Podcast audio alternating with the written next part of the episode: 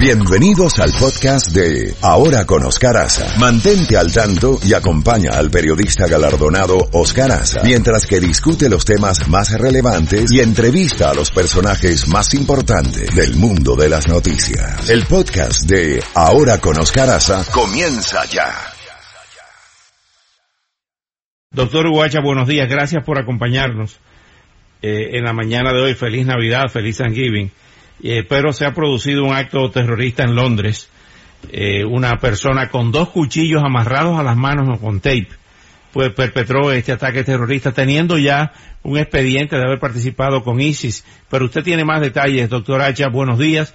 ¿Qué le parece esta situación? muy buenos días, Oscar. la verdad es que siempre, siempre es un placer. En relación al ataque en Londres y un ataque perpetrado en, La Haya, en los Países Bajos, creo que lo primero que hay que lamentar es la pérdida de vidas humanas, pero nuevamente eh, llamar a, la reflexión eh, a las autoridades en relación a la manera en la cual eh, se trata este tipo de incidentes y a los individuos conectados a los mismos. Eh, como usted dice, el señor Usman Khan estaba condenado con evidencia plena de haber participado en un complot para establecer una conexión de entrenamiento terrorista con Pakistán relacionada a Al Qaeda. Eh, debido a cuestiones de corrección política y a este yo, yo llamaría mal colocado sentido de, eh, que estas personas son víctimas de injusticia social. Este señor fue liberado y condenado, entre comillas, a servicios sociales. El resultado está allí.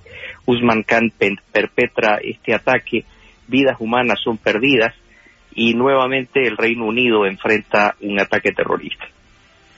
Doctor Hacha, otro lugar del mundo que está, como se dice popularmente en candela, es tanto Irak como Irán. En el caso de Irán, se han producido las mayores eh, manifestaciones con saldo de muertes desde la revolución islámica hace 40 años. Eh, por lo menos 180 personas y posiblemente cientos más han sido asesinados en las pasadas semanas en eh, estas protestas contra el gobierno de Irán, la teocracia que allí impera, y también en Irak, que ha, puesto en jaque al gobierno.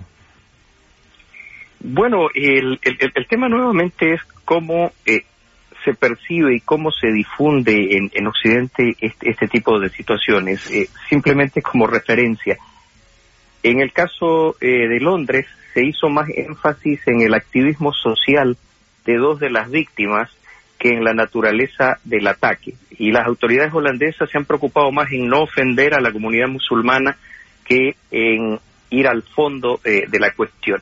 En el caso de Irán eh, es llamativo que cuando los reportes hablan de al menos 180 víctimas en la represión, la más brutal eh, de los últimos tiempos en Irán, el debate se centra mucho más en el tema de la cuestión de una transición política, como si esto fuera posible en la eh, teocracia de Teherán.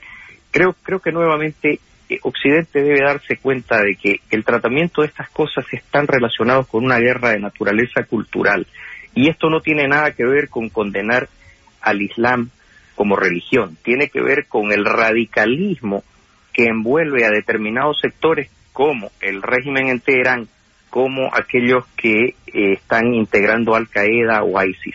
Hay que ver esto en la verdadera naturaleza que tiene. Un conflicto en el cual el tipo de valores que tiene la sociedad occidental está en guerra con el concepto del radicalismo musulmán que envuelve a los regímenes de Teherán y a las organizaciones terroristas que amenazan al mundo. Ahora bien, eh, tomando el tema nuestro, el tema latinoamericano, ¿cómo sigue la situación en Bolivia? ¿Cómo sigue la situación en la región? En Venezuela, en Colombia, en Chile, con todas estas protestas que se han producido en las últimas semanas. Bueno, apreciado Oscar, como habíamos eh, conversado con usted, eh, estas protestas, entre comillas, son parte de una muy bien orquestada y planificada ofensiva una ofensiva de parte de los llamados integrantes del ALBA, una ofensiva claramente planificada y coordinada eh, desde La Habana. Y solamente para tomar un ejemplo, el día de hoy eh, despertó en un hospital en la ciudad boliviana de Santa Cruz de la Sierra el comandante Camilo, el señor Facundo Molares, de nacionalidad argentina, eh, subcomandante de la columna Teófilo Forero de las FARC, quien ha admitido abiertamente que se encontraba realizando entrenamiento político militar y operaciones de combate. Eh, ¿Contra quién combatía el señor Molares? Contra civiles que protestaban pacíficamente en contra del régimen dictatorial de Evo Morales. ¿Por qué razón? Porque en Bolivia esas protestas desestabilizaron la base logística y financiera de todas estas operaciones que causaban el problema de las, entre comillas, nuevamente protestas, la violencia en Chile, financiaban en buena medida las, entre comillas, protestas en el Ecuador y en cierta medida también desequilibraron las, entre comillas, protestas de Colombia que deberían haber desembocado en aún más violencia porque muchos de los efectivos de élite de las FARC se encontraban, como el señor Molares, en Bolivia haciendo entrenamiento, dotándose de equipo y sobre todo recibiendo la logística financiera necesaria.